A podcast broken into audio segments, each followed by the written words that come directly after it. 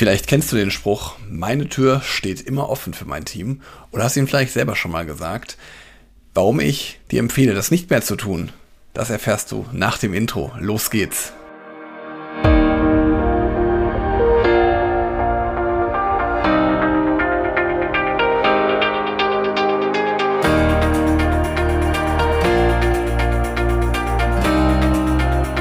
Hallo und herzlich willkommen zu einer neuen Podcast-Episode in meinem Podcast Führungskraft, dein Podcast für mehr Erfolg mit sozialem Verständnis und moderner Führung. Schön, dass du da bist, schön, dass du eingeschaltet hast, falls wir uns vorher noch nicht hörten. Ich bin Helge, Helge Schräder und ich möchte hier in diesem Kanal mit dir mein erprobtes Leadership-Wissen teilen, das den Menschen in den Fokus rückt. Und ich habe den Satz gerade schon im Intro gesagt. Meine Tür steht immer offen für mein Team ist ein Satz, den du vielleicht schon mal selber gesagt hast oder du hast ihn schon mal gehört. Und ich weiß, dass viele Führungskräfte auch der Meinung sind, eine offene Tür fördert ein offenes Kommunikationsklima. Und viele Jahre war ich auch dieser Meinung. Und grundsätzlich darf auch natürlich jeder gerne reinkommen, jeder darf eintreten und ist willkommen. Aber heute sehe ich das ein bisschen anders, weil als Chef hast du viele Aufgaben, viele Verantwortlichkeiten, die deine Aufmerksamkeit erfordern.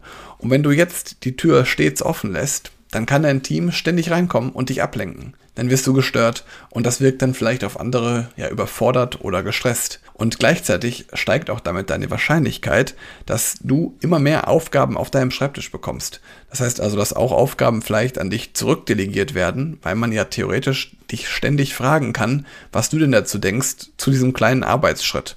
Und das führt immer wieder zu häufigen Nachfragen. Und am Ende löst du als Führungskraft das Problem. Und das ist ja gerade bei der Delegation eigentlich gar nicht der Sinn der Sache. Und ich glaube, es ist viel wichtiger, einfach mit den Mitarbeitenden eine offene Kommunikation zu leben, indem du darüber sprichst, wie ihr zusammenarbeiten wollt. Also es wirklich zu fördern, dass ihr euch darüber austauscht, wie ihr zueinander steht.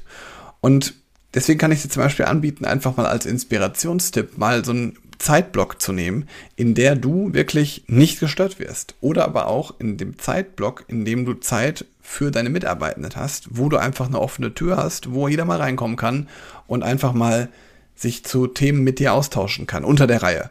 Unabhängig davon empfehle ich natürlich, und das habe ich auch schon in mehreren Episoden hier gesagt, immer auch feste Gesprächstermine, aber es muss ja auch noch mal so ein bisschen für die Gespräche zwischen Tür und Angelzeit sein.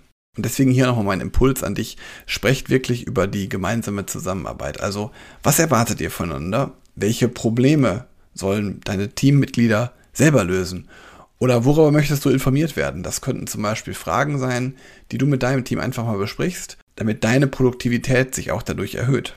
Für mich machten sich solche kleinen Veränderungen wirklich stark bemerkbar, hatten einen großen Einfluss auf mein eigenes Wohlbefinden und natürlich auch nachher auf meine Produktivität.